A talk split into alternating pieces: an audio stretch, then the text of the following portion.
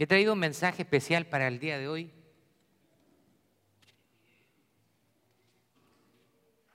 Y este sermón lleva por título El ejemplo de un padre.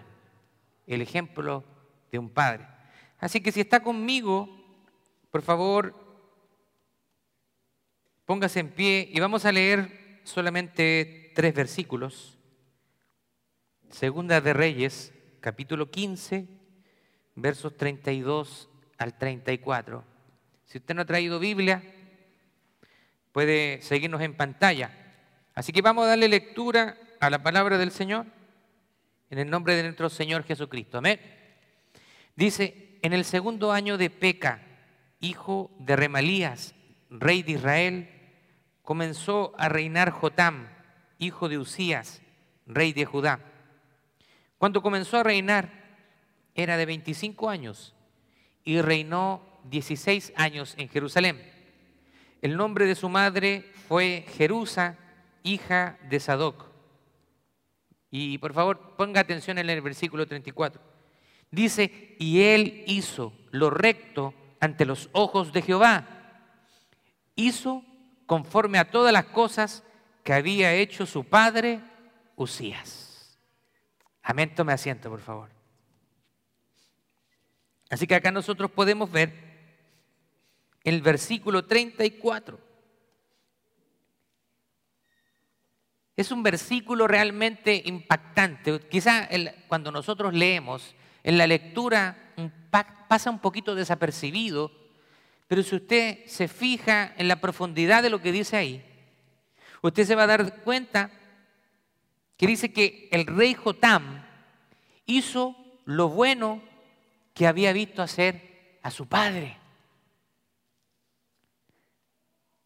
La palabra de Dios en el libro de Proverbios, capítulo 20, verso 7, y me asombra de que la hermana Yami haya leído la bienvenida al mismo versículo, estamos en el mismo espíritu. Dice, el hombre bueno vive con integridad, que afortunados son los hijos que vienen después. Palabra de Dios para todos. ¿Se da cuenta de eso? En gran medida, tener buenos hijos depende de nosotros como padres. Y me refiero específicamente a nuestro ejemplo. Lo que los hijos ven en nuestra vida, es decir, el ejemplo, nuestro comportamiento, nuestra devoción a Dios, nuestro trato hacia los demás, nosotros somos carta abierta para nuestros hijos.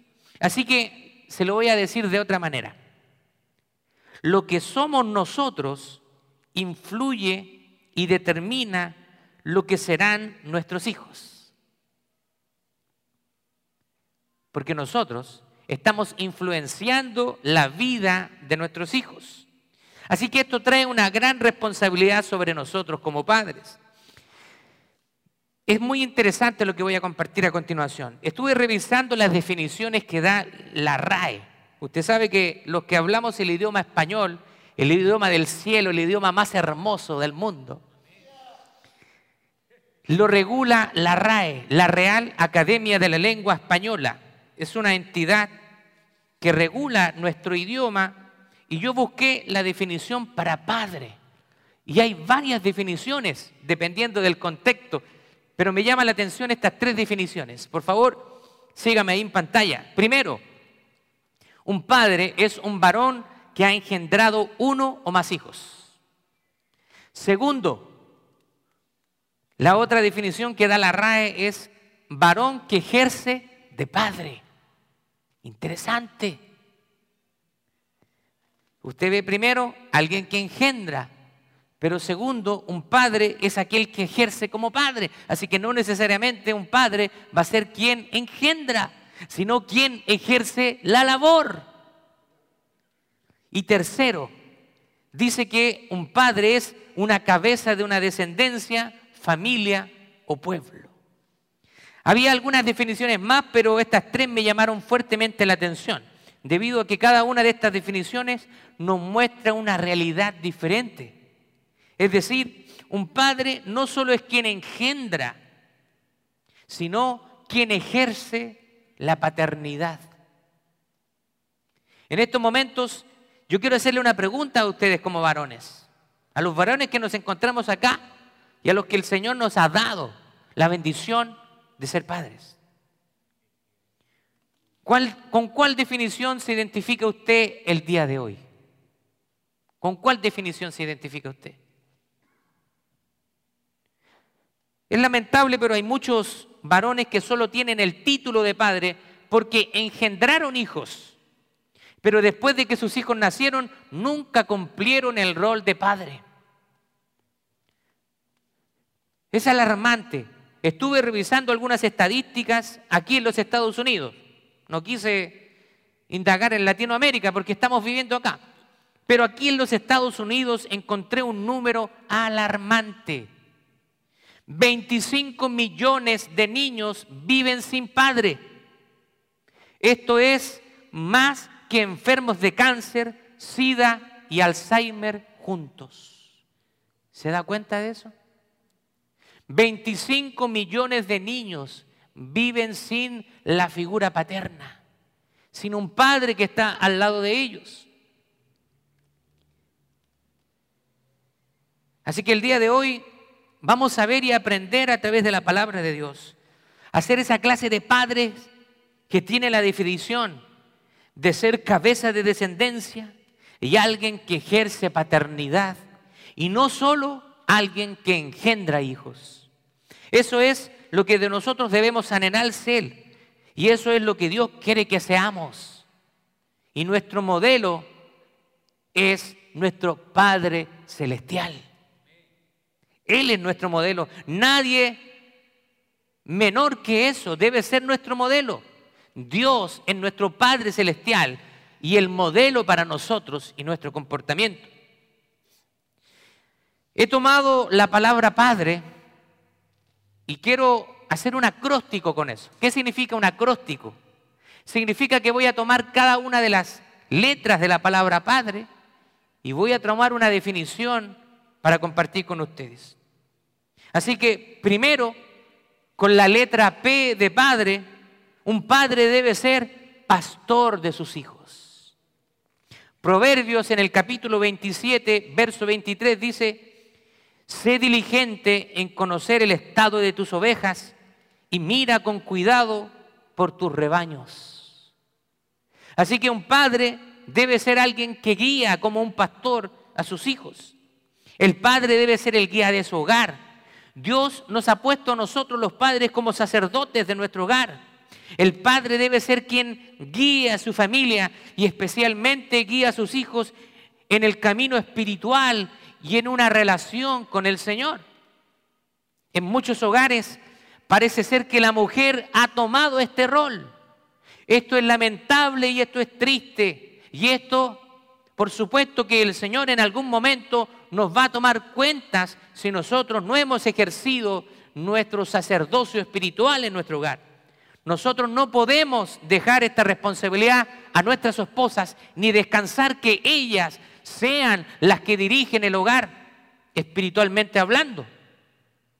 Nuestra esposa debe ser quien nos soporte, quien nos dé ánimo, pero somos nosotros los padres los que el Señor ha puesto en el rol de cuidar de nuestro hogar en todo sentido, no tan solo en proveer, sino también en tomar la responsabilidad espiritual. En muchos hogares, como le decía, parece ser que la mujer ha tomado este rol, pero en algún momento aquellos varones que no hemos tomado la responsabilidad o que no la tomamos, le tendremos que dar cuentas a Dios. Hoy en día el feminismo ha hecho que la mujer tome un énfasis. Hay dos escuelas de pensamiento que se llama el complementarismo y el igualitarianismo. Pero si nosotros vamos al modelo bíblico, no somos iguales. Somos iguales en cuanto a dignidad, en cuanto a valor. Dios no hace distinción de personas porque la palabra de Dios dice que ya no hay judío, ni griego, ni mujer, ni hombre, ni libre, ni esclavo, porque todos somos unos en Cristo Jesús. Así que para Dios hay el mismo valor en dignidad tanto en un hombre como en una mujer. Pero Dios ha dado roles diferentes al hombre y a la mujer. ¿Está de acuerdo conmigo? Cumplimos roles diferentes. El hombre debe ser quien provea, quien trae cuidado a su familia. La mujer dice que es, el varón es cabeza de la mujer. Ambos se someten mutuamente en amor. Si nosotros como esposos y como padres ejercimos un buen liderazgo espiritual, nuestras esposas no van a tener ningún problema en someterse a nosotros. Pero ¿por qué muchas veces las mujeres tienen problema en someterse a nosotros? Porque ven en nosotros como varones un mal ejemplo. No ven un liderazgo espiritual. Y ahí es donde está el problema. Y muchas veces, como hay falencia, la mujer toma un rol protagónico en el hogar cosa que Dios quiere que el hombre lo tome.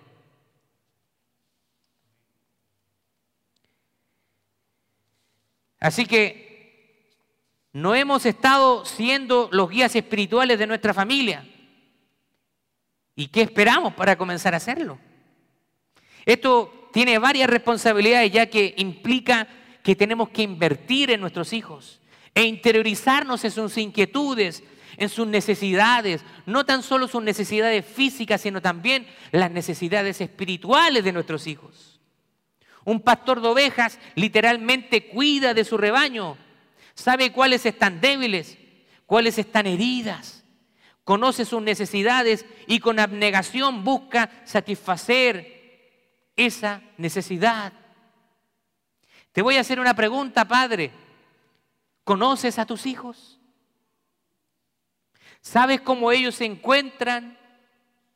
¿Saben cómo ellos están en sus vidas? ¿Has tomado tu responsabilidad de aconsejarlo, de guiarlo? Antes de que entren a la adolescencia, padre, ¿has hablado acerca de sexualidad con tus hijos? No, pero si ellos son hombres, tienen que aprender solos. En algún lugar van a aprender. Yo aprendí solo. Si tú aprendiste solo y tus papás no te entregaron esa educación, no quiere decir que tú repitas un patrón que está equivocado. Eres tú quien debe instruir a sus hijos en toda área, incluyendo la parte sexual. Muchas veces rehuimos de esta responsabilidad. No, si allá en la escuela les van a enseñar, ellos en la escuela reciben muchas veces una educación distorsionada, pero en, el hogar es donde reciben la verdad.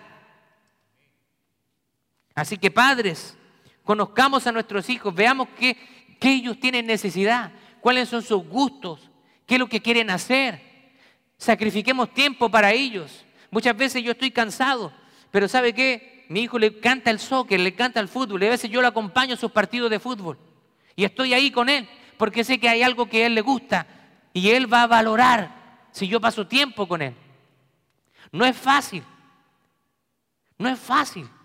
Estamos en una sociedad que siempre vive apurada, pero muchas veces nosotros como padres nos queremos engañar a nosotros mismos y decimos, bueno, no tiene nada de qué quejarse, le tengo de todo, tiene techo, tiene comida, le compro la última zapatilla, tiene ropa nueva, tiene la última computadora, le compré el último celular, así que debería estar calladito mi hijo o mi hija porque tiene todo lo que necesita.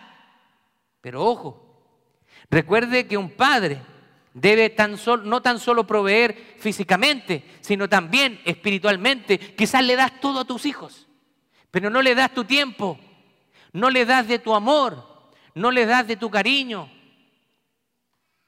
No basta tan solo con ser un proveedor.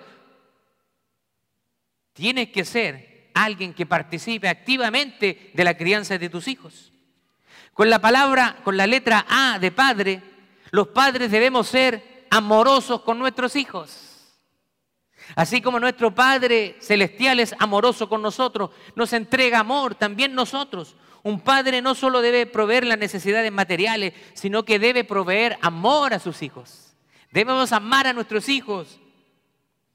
Efesios 6, capítulo capítulo 6, verso 4 dice, ustedes padres no hagan enojar a sus hijos, sino más bien edúquenlos con la disciplina y la instrucción que quiere el Señor.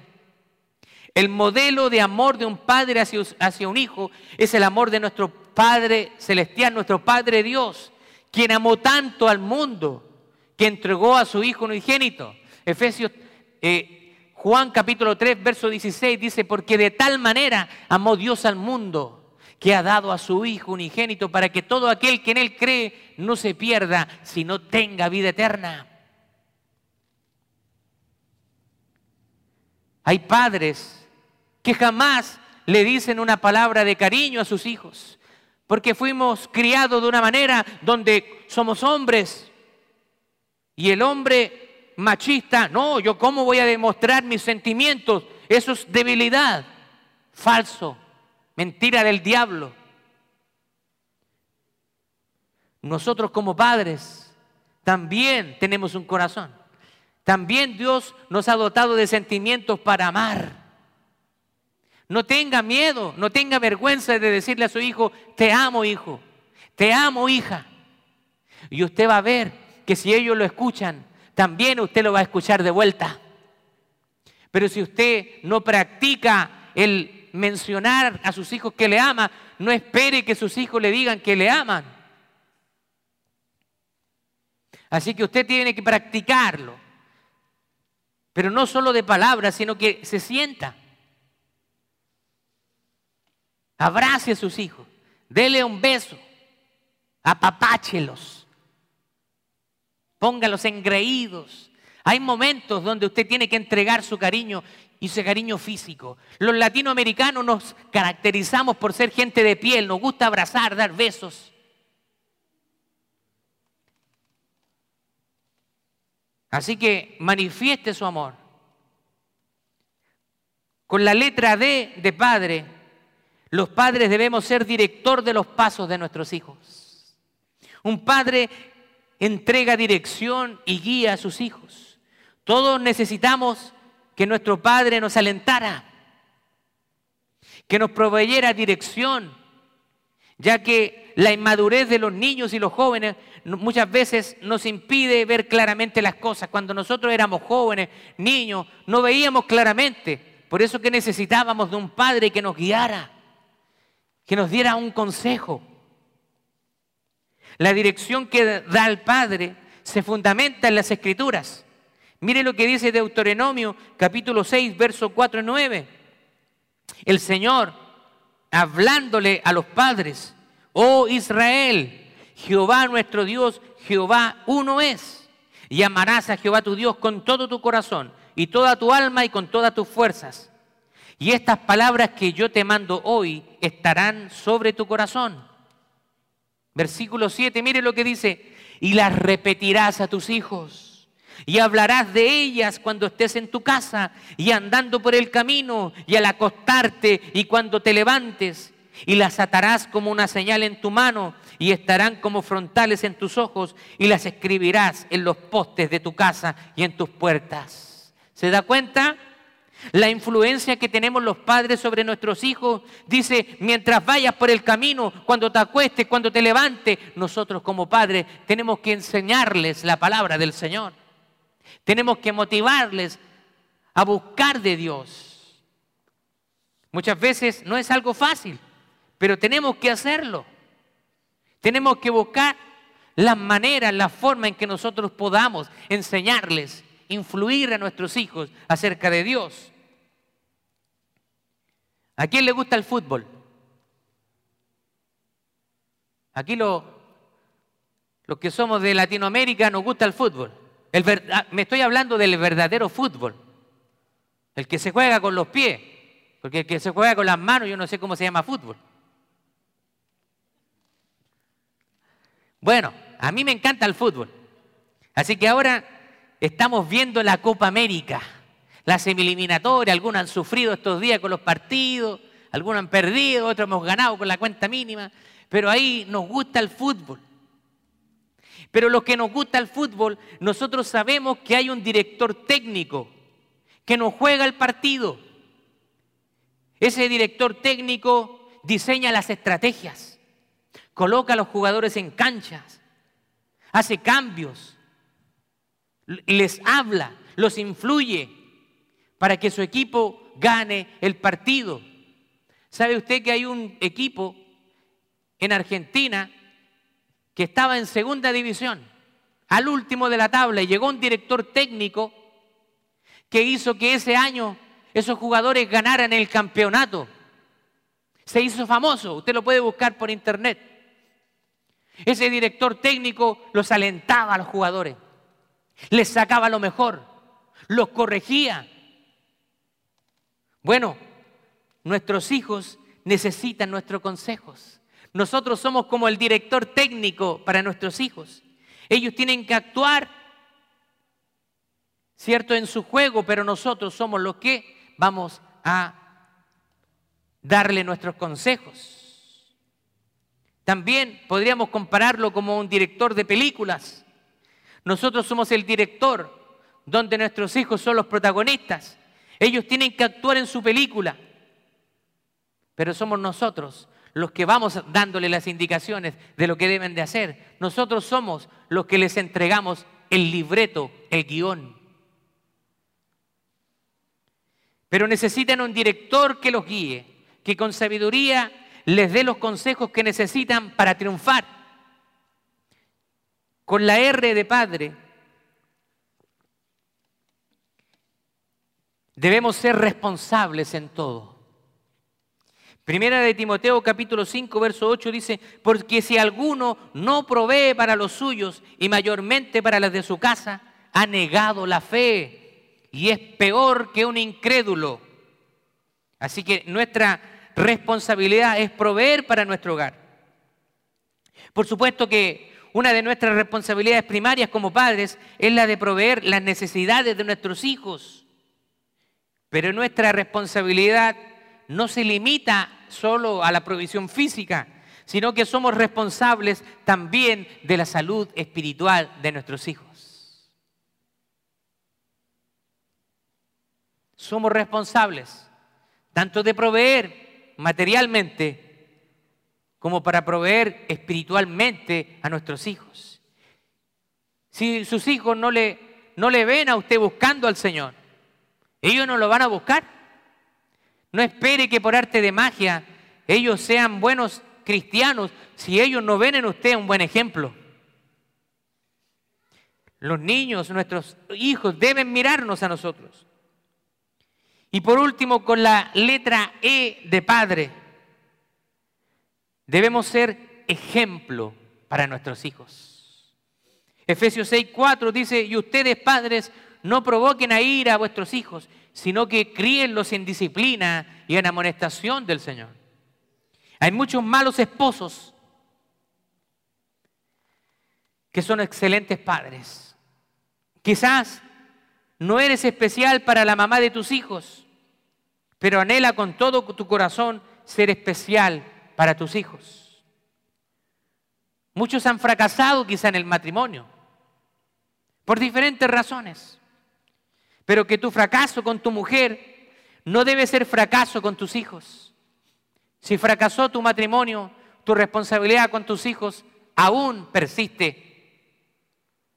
Muchas madres valoran el involucramiento de los padres con sus hijos, aunque ellos no se encuentren juntos, cualquiera sea la razón. Pero hay muchos padres que aunque no viven con sus hijos, siempre están preocupados de ellos e invirtiendo en ellos en lo que necesitan. Y no me refiero solamente a la parte material, sino que pasan tiempo de calidad con sus hijos. Así que probablemente muchos que, han, que son padres y fracasaron en su matrimonio, no significa que fracasen en su responsabilidad de ser padres. Mire esta frase. Cualquiera puede ser padre, pero solo un hombre especial puede ser papá. ¿Está de acuerdo con eso? Cualquiera puede ser padre, pero solo un hombre especial puede ser papá. Y tenemos el mejor ejemplo. tenemos el mayor ejemplo, que es nuestro Padre Celestial. Jesús cuando estaba buscando la intimidad, una relación con su Padre, Él le decía, Abba Padre. Esa palabra se puede traducir como papito, como papá.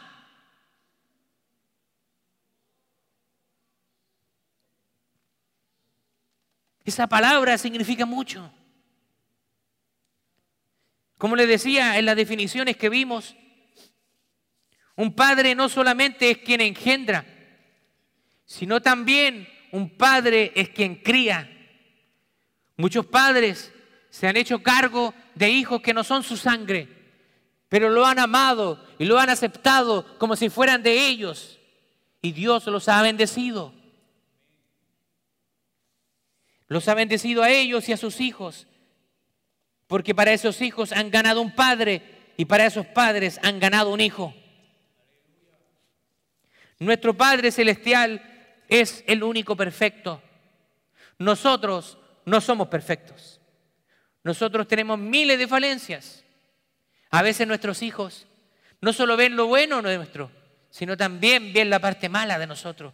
Pero que a pesar de eso, a pesar de que nuestros hijos nos conocen en nuestras partes buenas y malas, que ellos se sientan motivados en ver en nosotros hombres que día a día tratan de entregar lo mejor de sí mismos y tratan de buscar al Señor con todo su corazón.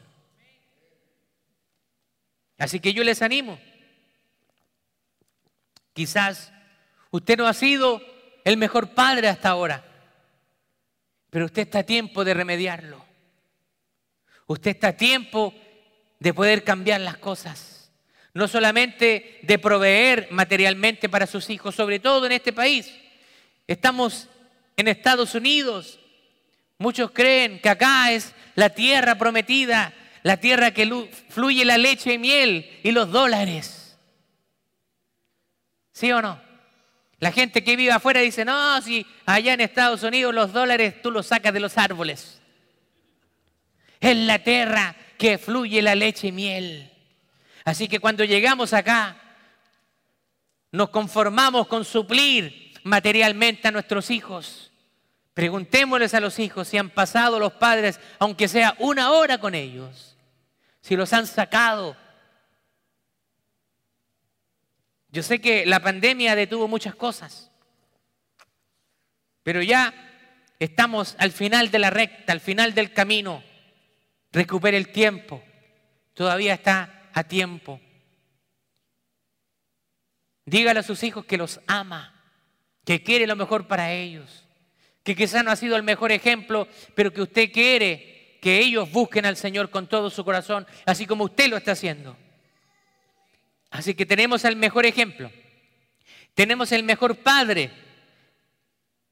y ese Padre es nuestro Padre Celestial, el único perfecto el único digno de recibir toda la gloria y todo el honor. Y qué mejor ejemplo que el amor que nos ha dado Él a nosotros. Así que para concluir y resumir, muéstreme ahí lo que tiene que ser un padre. Los padres tenemos que ser pastores de nuestros hijos. Tenemos que ser amorosos, entregue amor. Tenemos que dirigir los pasos de nuestros hijos. Tenemos que ser responsables en todo y por sobre todas las cosas, tratemos de ser un ejemplo para ellos. Gloria a Dios. Por favor, póngase de pie.